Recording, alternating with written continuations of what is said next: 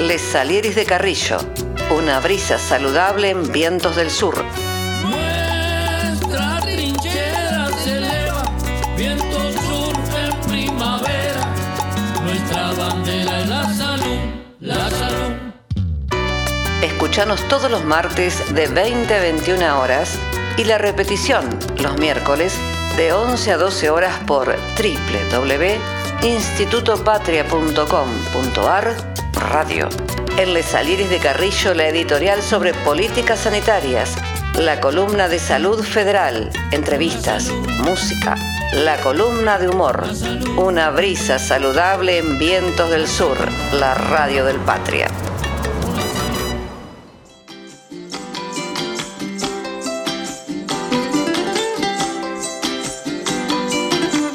Hola, somos Les Salieres de Carrillo. Sí, escucharon bien, Les Salieres de Carrillo. El Les porque somos inclusivos y Carrillo porque nosotros lo que queremos es difundir las ideas y los pensamientos del doctor Ramón Carrillo. Ustedes pensarán, sí, en los Salieres de Charlie. Ellos le roban melodías a él. Nosotros no le robamos. Difundimos las ideas y para ir viendo lo que es nuestro programa, le paso a mis compañeras para que se vayan presentando, eh, dos compañeras con las cuales hago la conducción. Adelante. Hola, ¿qué tal?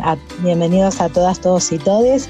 Mi nombre es Juana Badaraco y junto a mis compañeros, tanto a Carlos como a Vilma, vamos a estar compartiendo con ustedes este programa Les Salieris de Carrillo, una brisa saludable en la radio del Patria en Vientos del Sur. Esta convocatoria nos ha llenado de alegría, es un orgullo estar aquí. Digamos que estaba en el pensamiento de varios de nuestros compañeros, eh, compañeras y compañeros, eh, y hoy se está haciendo realidad esta posibilidad tan hermosa de poder eh, enfrentar este paradigma con herramientas para empoderar a nuestra comunidad y bueno, también llenarnos de, humor, de amor, de alegría a lo largo, a lo ancho del país, porque vamos a tener obviamente eh, colaboración de nuestros compañeros que están eh, con vivencias distintas,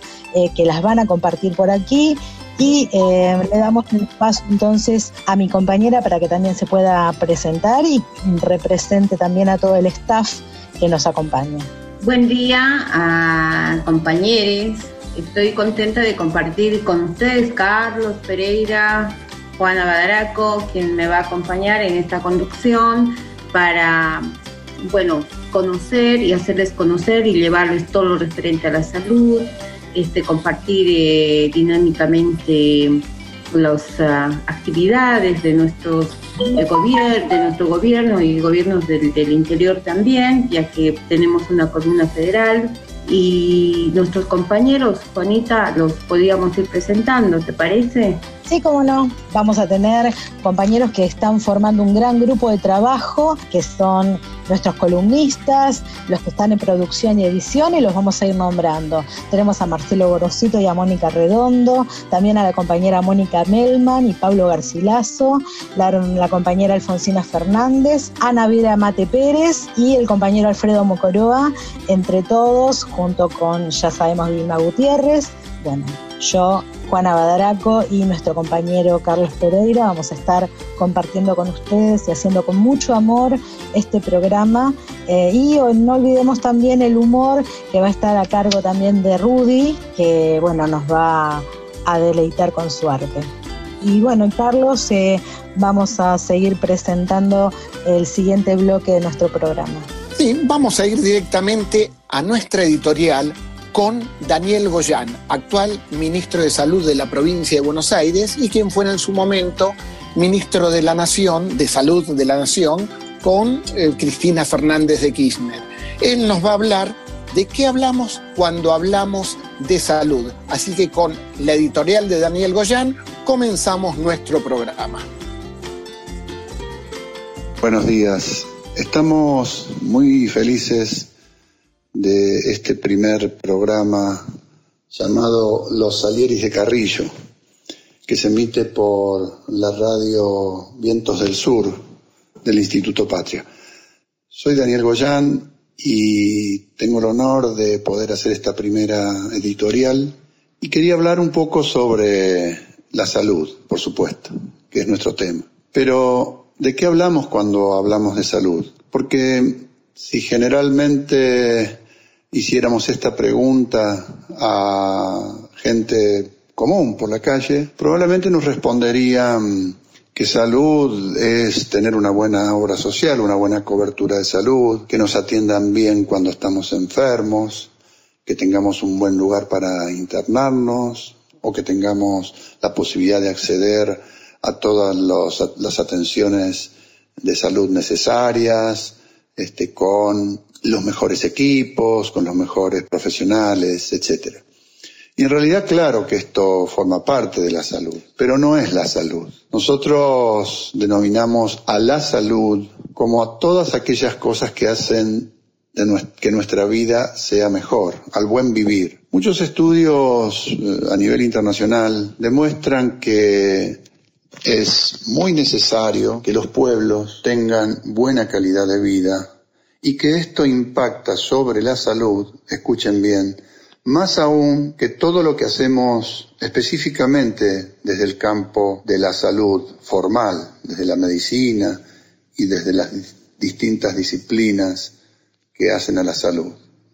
Esto quiere decir que si, por ejemplo, nosotros quitáramos los hospitales de un país y le diéramos excelentes condiciones de vida en alimentación, en trabajo, en, en divertimentos, por supuesto casa, vivienda digna, agua potable, cloaca, es decir, todas aquellas cosas que hacen una buena calidad de vida, esto impactaría más en la sociedad en cuanto a su tiempo incluso de vida que lo que nosotros hacemos desde los hospitales, por ejemplo, o desde los centros de salud en general, atendiendo a los enfermos.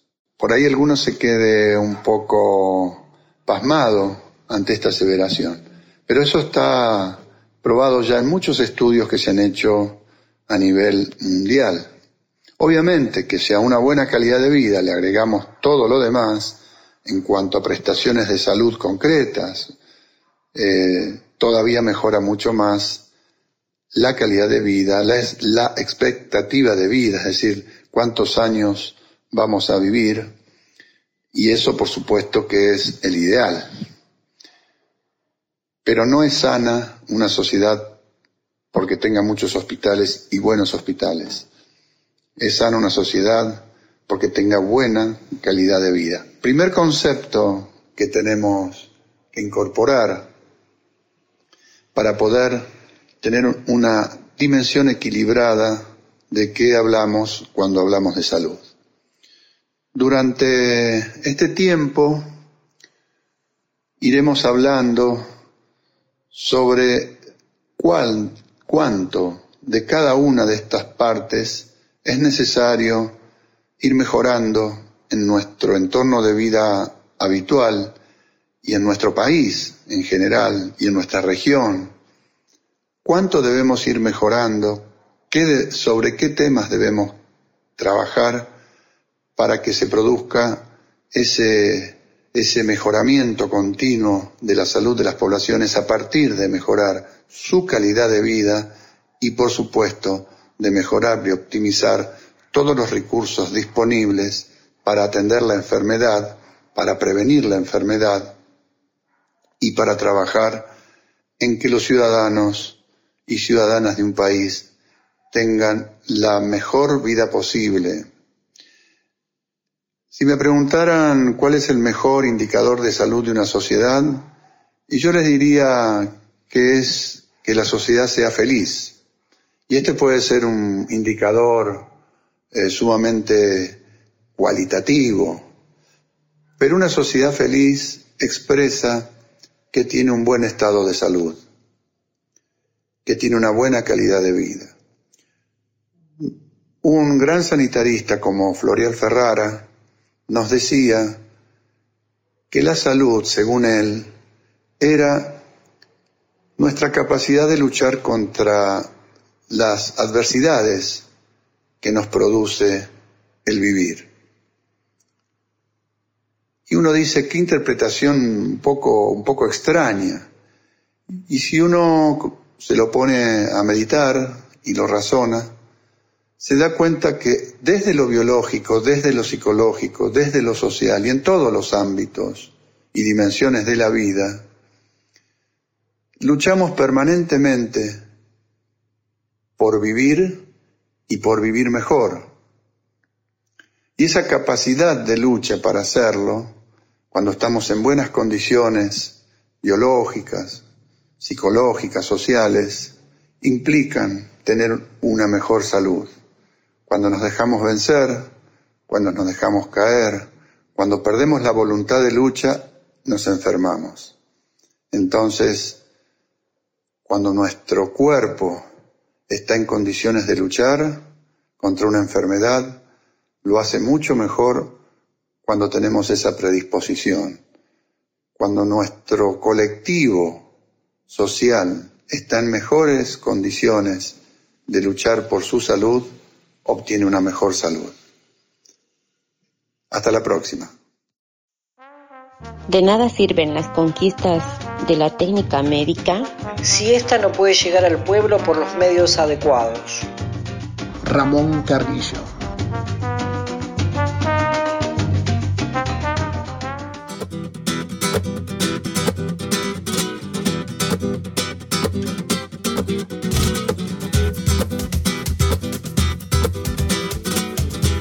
Bueno, acá vamos a escuchar muy claramente la voz de nuestro editorialista estrella, el doctor Daniel Goyán, donde hace una gran diferencia ¿no? entre lo que es la salud formal, la medicina, y lo que es el buen vivir o la buena calidad de vida que esto es eh, el sanitarismo en sí o lo que era el título de la columna, que hablamos cuando hablamos de salud. ¿Qué opinas, Juana, de todo esto? Que las palabras de nuestro compañero Daniel Goyán, siempre tan claras, siempre eh, tan profundas en cada tema que toca.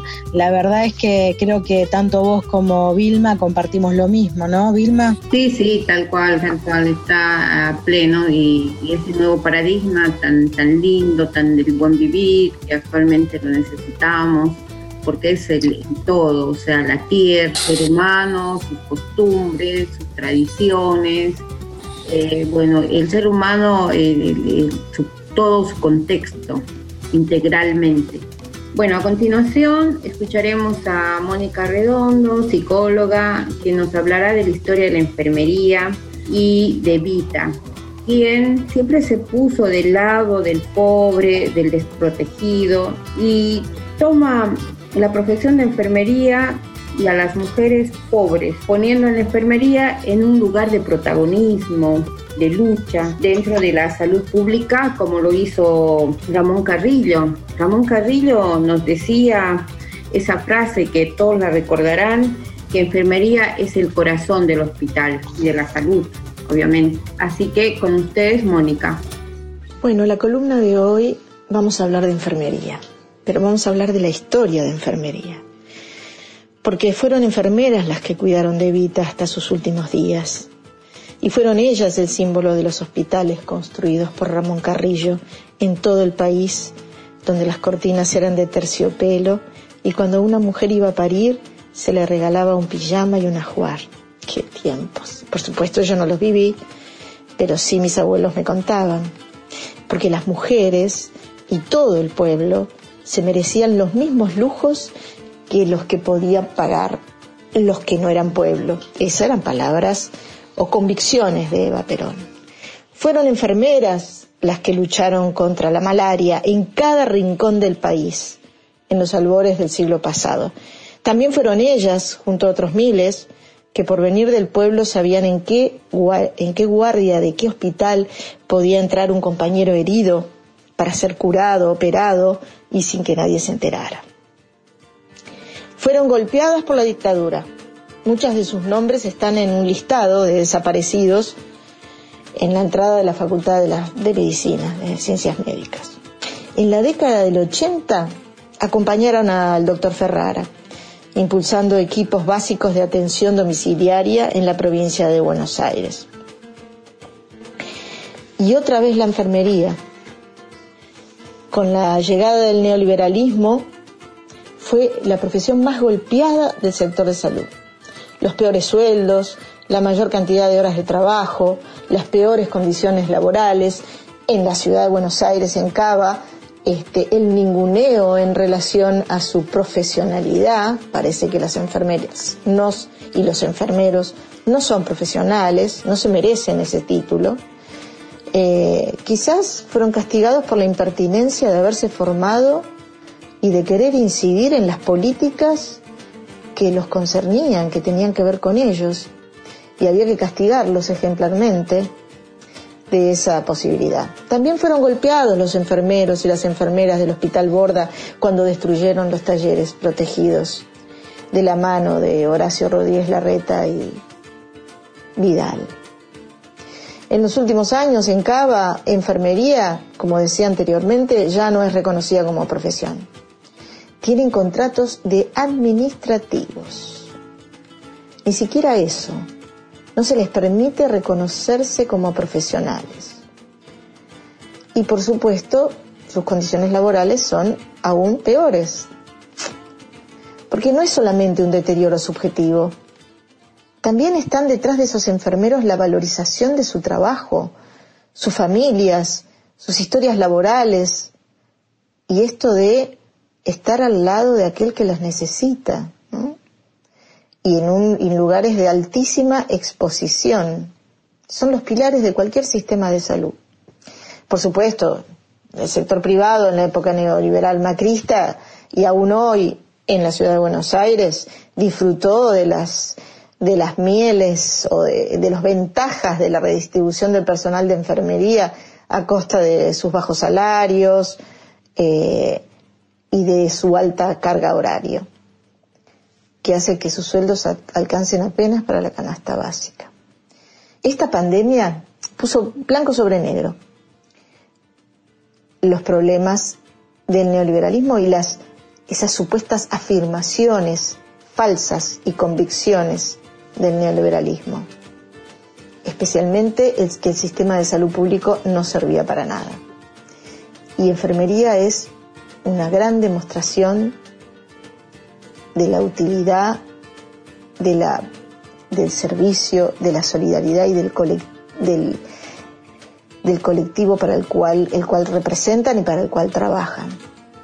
Muchos enfermeros ya a esta altura han dejado incluso sus vidas y lo seguirán haciendo. Se movilizaron, dijeron lo que les pasaba, como cuando yo era chiquita piden pan, piden queso, eso me decía mi abuela. Les dieron hueso y casi les cortan el pescuezo. La Reta y Quirós son responsables de esta situación. Yo quiero estar con ellos. Quiero estar con ellos a la hora de la luz. Quiero estar con ellos en esta lucha ardua por su reconocimiento. Esta es una breve, brevísima columna acerca de la historia de enfermería. Frente a las enfermedades que genera la miseria, frente a la tristeza, la angustia y el infortunio social de los pueblos, los microbios, como causas de enfermedad, son unas pobres causas. Ramón Carrillo.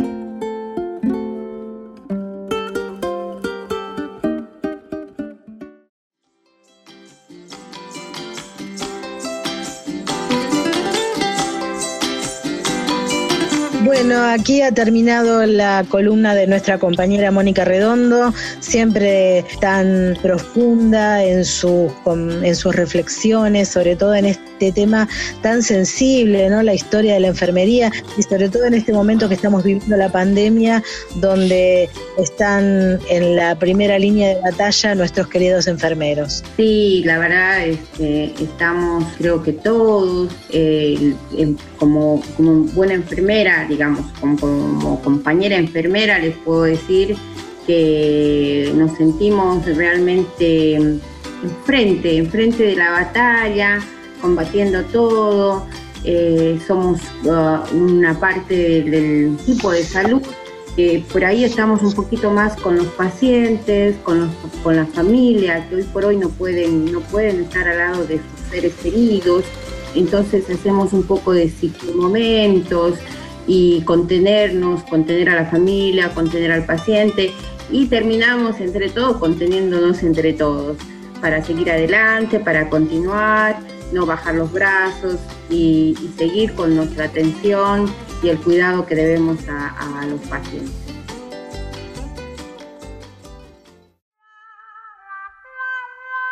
Si te veo amor del otro lado, no voy a dudar. Todo lo que veo, más todo lo que siento. Si te veo amor del otro lado, yo voy a cruzar. Todo lo que tengo es todo lo que intento. Un carnaval, un río bravo, una calle en contramano, un hospital abandonado, la oscuridad. De corazón yo voy andando de tu mano.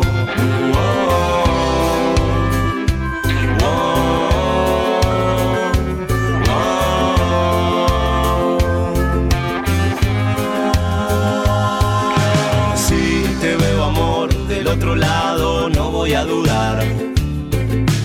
Todo lo que veo, más todo lo que siento. Si te veo amor del otro lado, yo voy a cruzar. Todo lo que tengo es todo lo que intento. Un temporal, un circo malo, una playa sin verano en espiral. Abandonado la claridad, de corazón yo voy andando de tu mano. Sin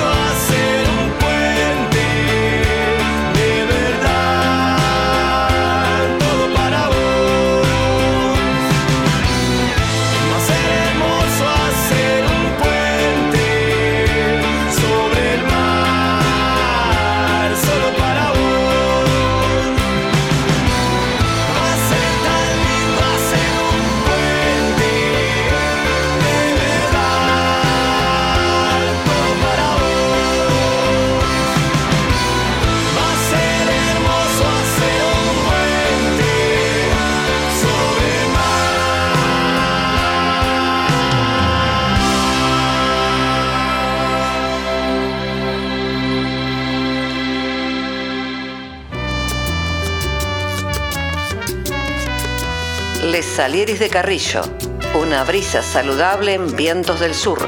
Nuestra trinchera se eleva, viento sur en primavera. Nuestra bandera es la salud, la salud. Escuchanos todos los martes de 20 a 21 horas y la repetición los miércoles de 11 a 12 horas por www.institutopatria.com.ar Radio.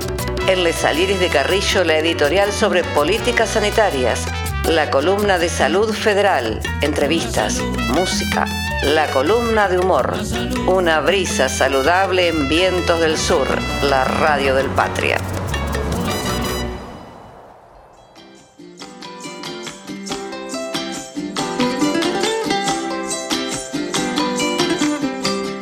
Volvimos. En este programa no solamente vamos a hablar de salud, sino también sabemos que la compañía eh, musical, cada una de las personas trae muchos recuerdos, temas musicales que han acompañado nuestra vida, eh, a cada uno nos ha pasado seguramente, y este tema que ha pasado de la franela a ser un puente, eh, la verdad que se llama al encuentro, a la unión, y es un tema realmente muy, muy lindo, ¿no? Eh, en este momento en que estamos necesitados de, estar juntos, de encontrarnos, de vernos, eh, de formar una red, eh, este tema la verdad es que viene a traernos ese recuerdo de, estar juntos, que bueno, prontamente va a volver a, a disfrutar esos momentos. Pero justamente algo de lo que decís, Juana, hacer un puente. Y nosotros con esto estamos haciendo un puente porque no tenemos centralizado,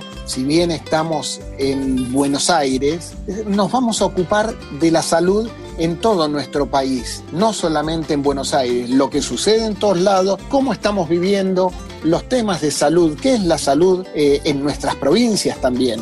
Entonces, para eso, nada mejor que este nuevo bloque que ahora nos va a presentar Wilma seguramente. Sí, el nuevo bloque este, tiene el nombre de Salud Federal, abarcando todo, todo uh, lo largo y ancho del país, ¿no? Con voces, hablando sobre el derecho a la salud, la participación popular, la soberanía sanitaria, bregando por ese derecho a la salud en todos los rincones de la Argentina.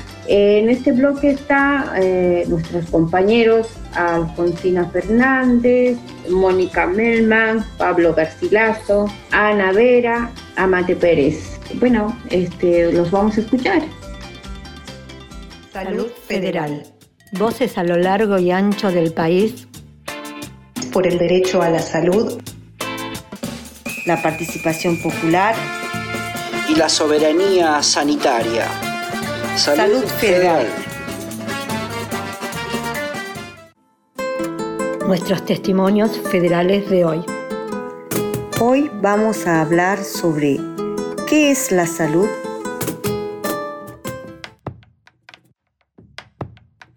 Gisela Carballeda, hotelera San Lorenzo Salta.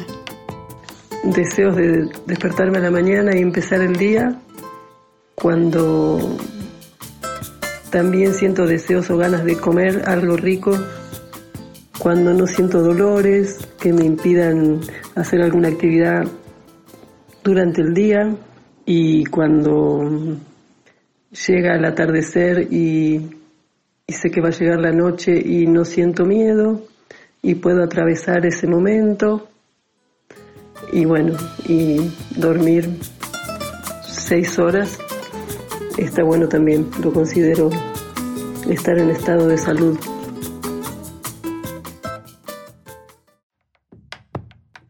Soy Héctor Lino Castro, responsable de la Asamblea Popular de la Puna, de acá de la ciudad de La Quiaca. En plena área de frontera, creemos que la salud tiene otras matices donde este, la nación tiene que estar más presente eh, y fundamentalmente entendemos que la salud es comunitaria y debe ser del pueblo y para el pueblo, no que lo administre una sola persona que después en definitiva hace eh, lo que mejor le parece y no lo que le conviene al pueblo. Entiendo que hoy hemos podido observar como dos gobiernos, tanto provincial y nacional, ambos neoliberales, han desmantelado la salud pública en, esta ciudad que este, debe sostener no solo al departamento de Yavi, sino también Santa Catalina, eh, Rinconada y Cochinoca. Entonces son cuatro departamentos que atienden este hospital. Que se debe reforzar, se debe prestar más atención y que debe haber un equipo desde la comunidad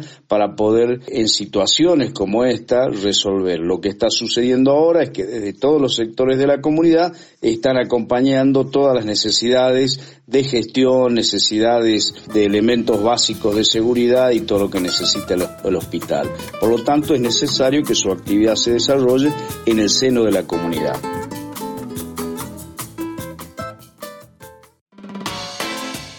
Salud Federal.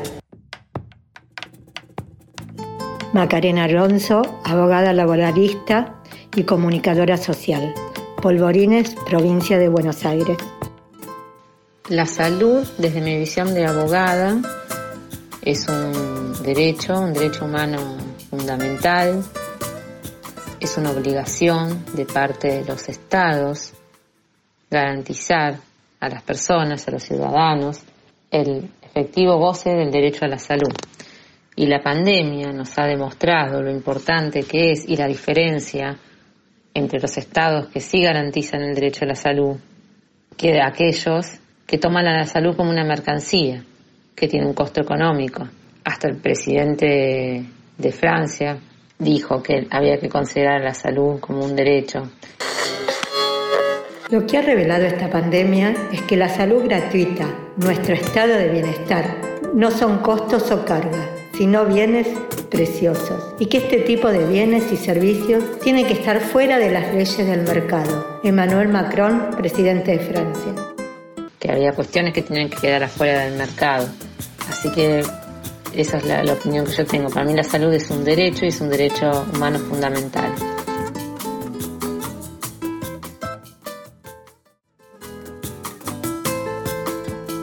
Soy Jorge Ñancucheo, mapuche, soy presidente de la organización UMPIA. Yo creo que hoy el tema de salud es fundamental reconocer que los pueblos indígenas milenariamente teníamos un sistema de salud. Al llegar, al llegar la parte invasora a nuestros territorios de la Vía Yala, o sea, de América, impusieron un sistema de salud que tiene que ver mucho más con la parte económica que con el tema de prevenir o curar la salud.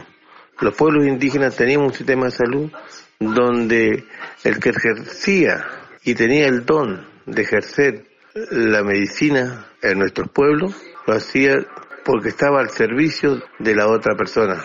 Entonces, hoy el sistema de salud es muy diferente a lo que a lo de los pueblos indígenas. Es el tema monetario en este sistema que lo han impuesto. Pero hoy también tenemos que recordar que los pueblos indígenas, o nuestros agentes sanitarios, son los primeros en estar a la, a la vanguardia de contrarrestar el COVID-19 en muchos lugares. Son los primeros en el sistema de salud que más distribuido está, son los primeros que están en lugares donde el sistema de salud no llega, donde los hospitales quedan a kilómetros de distancia, donde los médicos, por eso mismo que decía antes, que es un tema monetario, no llegan o llegan cada un mes a visita, a visitar a la gente. Entonces yo creo que hoy eso que nos quieren imponer, que el sistema de salud que teníamos los pueblos no sirve, es una contradicción, ya que el sistema de salud actual, el sistema de salud occidental, no cubre las necesidades que tenemos los pueblos indígenas como, como parte fundamental de los derechos humanos. Y realmente nuestros agentes sanitarios son muy mal pagados porque son con una simple beca que le da el Estado Nacional. Hola a todos y todas, soy Mercedes Mucárcel de la ciudad de La Banda, Santiago del Estero, y pertenezco a la Comisión de Salud de Santiago, conjuntamente también en la Comisión de Salud del NOA. Les quería contar que soy kinesióloga, que me dedico a discapacidad infantil y también en auditoría fisiokinésica. La palabra salud viene del latín salus, salutis, salud, salvación. También saludo en la expresión saludar, el verbo salutare, desear salud, y el adjetivo salutaris, que significa saludable, salvadora. En la antigüedad, decir salud era un símbolo de amistad, buena voluntad, suerte y prosperidad. Por ejemplo, decir salud al brindis en el momento en que se chocan las copas. Saludo de feliz cumpleaños. Saludo a la bandera. Saludo de buenas noches. Saludo al sol. Esto nos lleva, por ejemplo, también podemos decir salud para todos, significa que la salud debe estar al alcance de cada individuo dentro de un país. Hablamos de salud pública, de lo que se encarga población, gobierno, programa de salud, salud ambiental, ocupacional, salud mental. Y en síntesis nos referimos a que salud y educación están muy complementadas, que por primera vez en este tiempo tan especial que es la pandemia, todas y todos juntos estamos aprendiendo en comunidad. La salud, desde el punto de vista de su construcción, tiene lo que se conoce como determinantes, factores que hacen al contexto que inciden en la mayor o menor ganancia en la materia de salud de una población. Por ejemplo, la educación es un determinante social de la salud el trabajo es un determinante social de la salud. La vivienda es un determinante social de la salud. El desarrollo urbano también. La salud no queda únicamente en manos de los médicos ni del sector sanitario. Entonces vemos cómo cada uno de los sectores de la sociedad entienden lo que implica construir la salud desde distintos enfoques.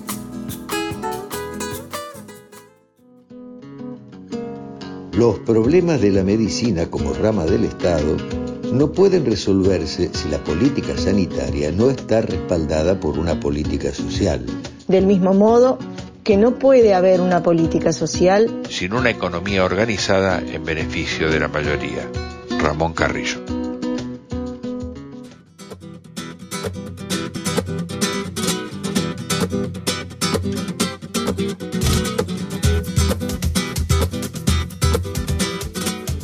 Bueno, hemos escuchado nuestra columna de salud federal, donde parte de nuestro programa es esto, saber qué pasa también en todo nuestro país, no ser tan centralistas y todos vamos por una idea bastante similar, la salud en general, lo que es un nuevo paradigma de la salud, o no que es nuevo, pero sí intentamos aplicarlo. La salud, como han dicho compañeros en esta columna, eh, no solamente es la imagen del médico, ¿no? sino todo lo que eh, se mueve alrededor nuestro, en nuestra sociedad, los determinantes de la salud, que forman nada más y nada menos que la oportunidad que tenemos cada uno de mejorar nuestra condición, nuestro trabajo, nuestro acceso a ese derecho que sin lugar a dudas tenemos que, eh, que empoderarnos de él, tenemos que difundirlo, tenemos que darle herramientas a la, a la sociedad para que pueda hacerse de este derecho y ver qué es eso, ¿no? algo genuino y algo que, nos atraviesa a todos. Sí, totalmente, el, derecho a la salud, que pocos lo saben, ¿eh? Poco. El neoliberalismo, eso que por ahí pensemos que la salud es para pocos y que muchos piensan que los que gozan de buena salud solamente este, es porque no tienen ese derecho de que el Estado cuide por, por todo todos los ciudadanos, por todos. Ahora tenemos a alguien que nos va a hablar desde el humor, que es eh, lo que él domina muchísimo. Estoy hablando de Rudy, un humorista que todos los conocen seguramente. ¿Vieron el chiste de página 12 en la tapa? Que lo hace junto a Daniel Paz, que es quien dibuja. Bueno, ese es Rudy, nuestro humorista estrella. Así que ahora lo empezamos a escuchar a Rudy con su columna. Hola, soy Rudy y mi columna de hoy se llama ¿Qué te pasa, COVID? ¿Estás nervioso? O bien, los virus son fake news. Estamos viviendo tiempos muy extraños donde la virtualidad reemplaza a la realidad. Es más, quizás una versión siglo XXI de las nuevas 20 verdades peronistas puedan decir, la única verdad es la virtualidad, para un peronista no hay nada mejor que otro peronista, pero a dos metros y de casa a casa y de casa otra vez a casa, ya que tenemos teletrabajo. Pero lo que iba es a intentar demostrarles a ustedes que los virus son fake news. Primero quiero empezar pidiéndole disculpas a los compañeros y compañeras, biólogos, a todos los que trabajan por la salud, porque me voy a meter mínimamente en su terreno. Sé que realizan día a día un gran esfuerzo para avanzar en el conocimiento, en la salud, y que ese avance nos alarga y nos alegra la vida, sobre todo cuando es utilizado al servicio de todas y todos. Me voy a meter igual, no desde el profundo conocimiento científico que no tengo, pero sí desde la percepción cotidiana y cierta lectura. Hablemos entonces de los virus, no del COVID, de los virus en general. ¿Qué es un virus? Dice el supremo Google. Virus es un microorganismo compuesto de material genético protegido por un envoltorio proteico que causa diversas enfermedades introduciéndose como parásito en una célula para reproducirse en ella. O sea que un virus no es un bichito, como si lo son una bacteria, un hongo, un parásito, sino que es un poco de información, es material genético, ADN, ARN, protegido, podemos decir blindado, por una capa de proteína que se mete en las células y les transmite a las células una información genética parasitándola. O sea, confunden a la célula que desde ese momento, en lugar de actuar con su propia información genética, toma por cierta la información que le transmitió el virus y actúa en consecuencia haciendo lo que el virus quiere. ¿Qué quiere el virus? Reproducirse y multiplicarse. ¿Hasta ser hegemónico?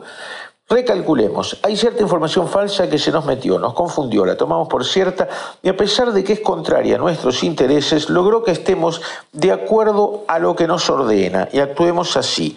No, no, todavía no dije nada de los medios hegemónicos, solamente hablé de los virus en serio, esos que andan por ahí enfermándonos, por ejemplo, de fiebre amarilla. ¡Wow!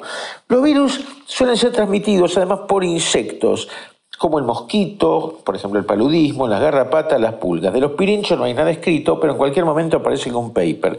Ya sé que biológicamente hablando los pirinchos no son insectos, pero me van a disculpar la metáfora.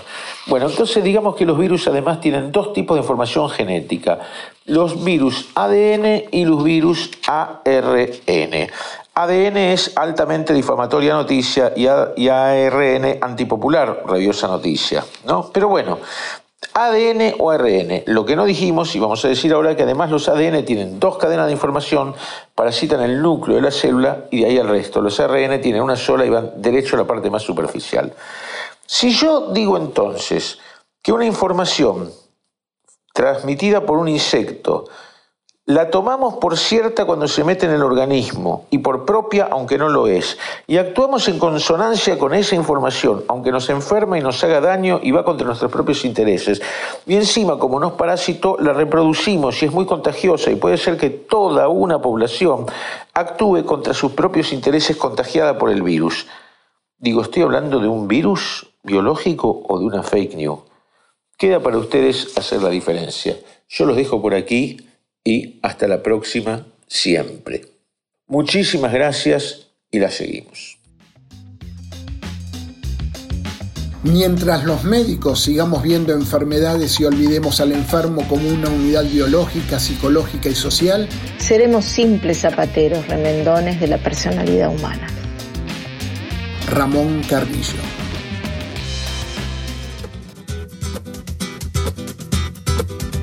Muy bien, acabamos de escuchar a Rudy, obviamente que a ustedes también les gustó. Les recuerdo, a Rudy lo pueden ver en página 12, en el, chiste de tapa junto con Daniel Paz, o lo pueden escuchar y ver también en la página web de página 12, donde hace su humor, y también el humorismo musical, que lo hace junto a Alejandro Sanz, RS Positivo, lo pueden ver en el canal de YouTube o también en SoundCloud y ahí pueden escucharlo a Rudy, que lo vamos a tener también como nuestro columnista de humor. Y ahora un poco más de música, sí. Vilma. Sí, vamos a estar con la. Ahora los, vamos a escuchar a la Bersuit con Un Pacto para Vivir.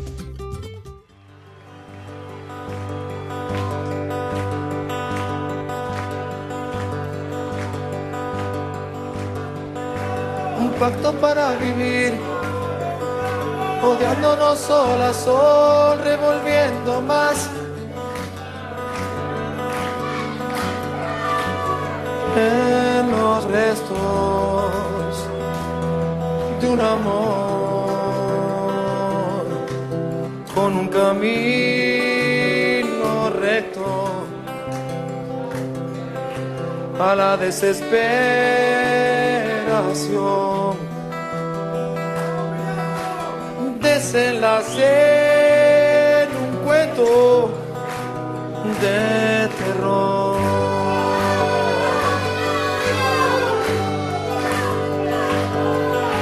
Seis años así, escalpando un mismo lugar con mi fantasía. Buscando otro cuerpo, otra voz. Fui consumiendo infiernos para salir de vos. Intoxicado,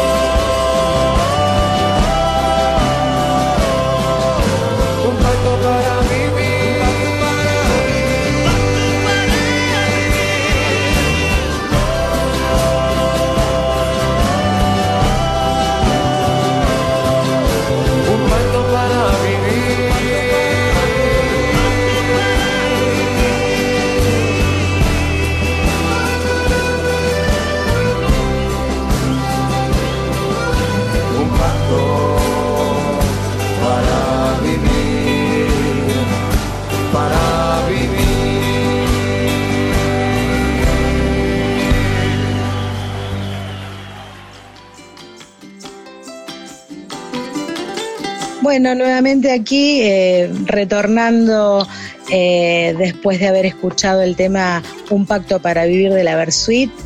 eh, y a continuación escucharemos la entrevista de nuestro compañero Marcelo Gorosito a nuestra queridísima Gabriela Bauer.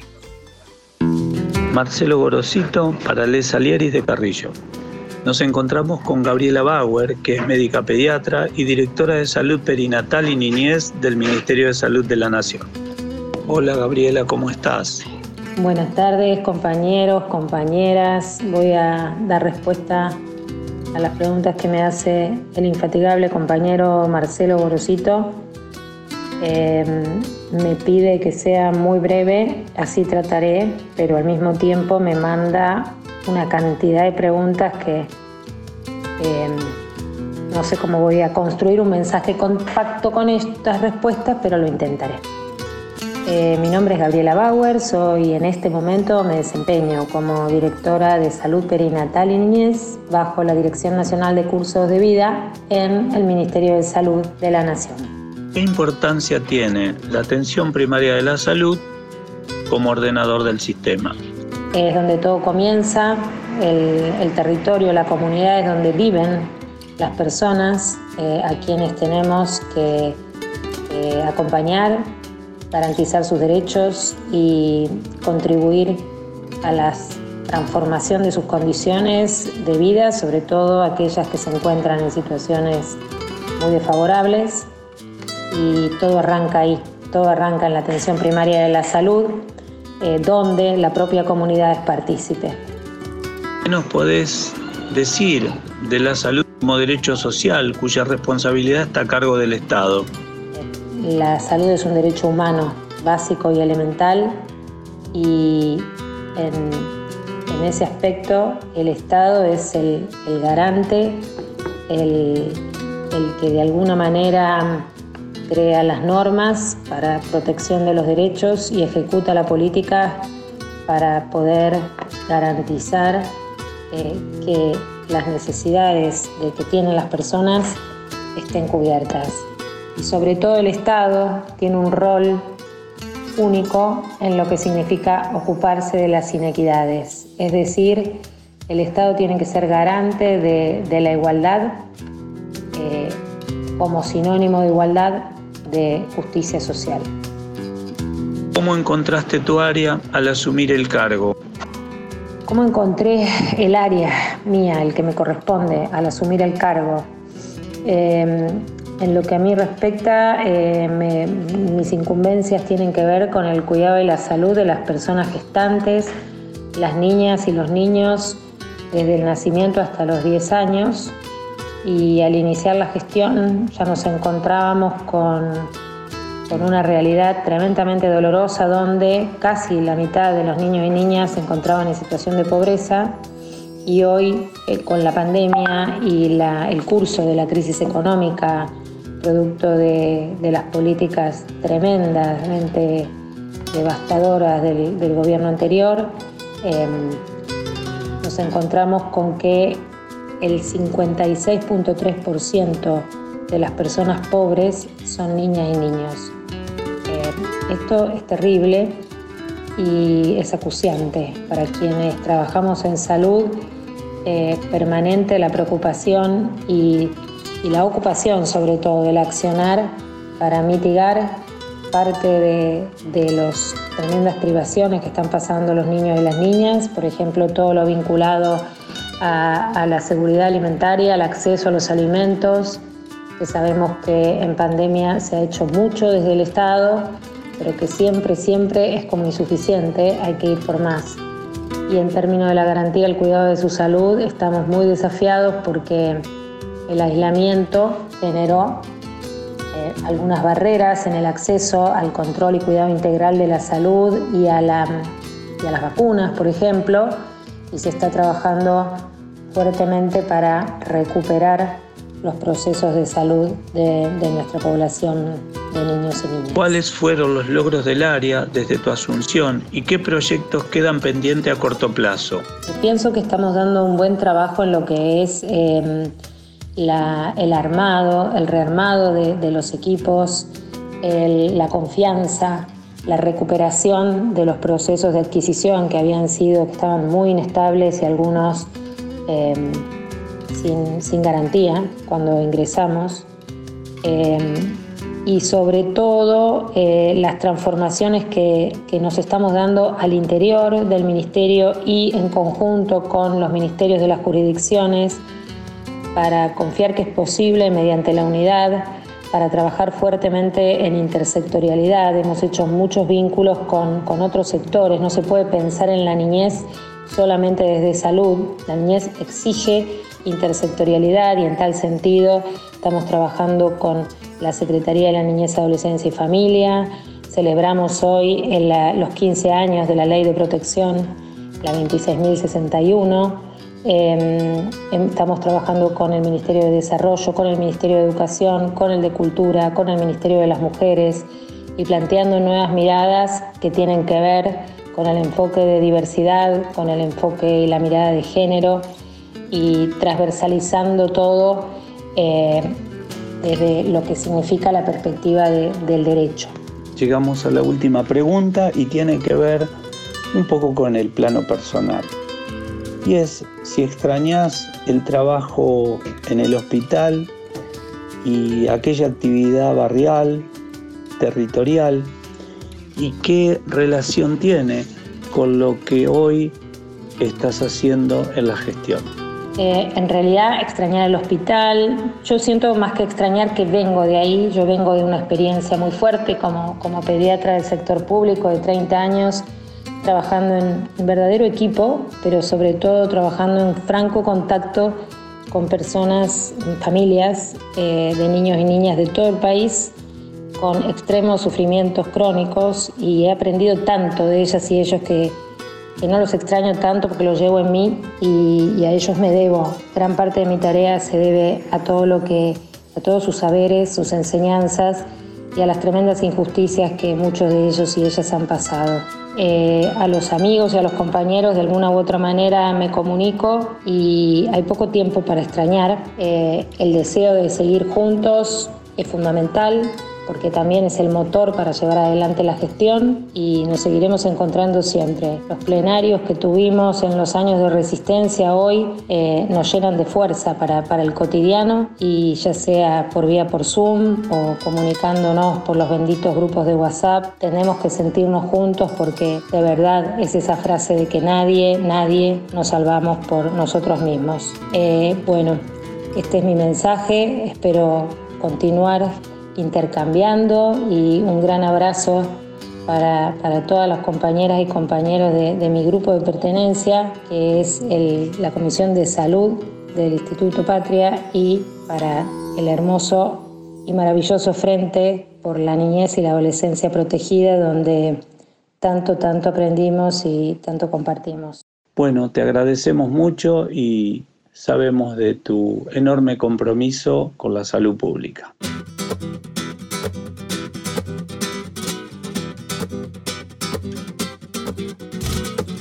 Acabamos de escuchar a nuestra compañera Gabriela Bauer que nos habló sobre el derecho a la salud y esa realidad dolorosa, nos habló de un porcentaje bastante alto de niñas y niños pobres en el país y al armado de equipos y el trabajo intersectorial creo que es lo más importante que ella nos destaca para esta sugestión. También el trabajo en el CENAP, que es importantísimo, así que le deseamos éxitos en esta sugestión.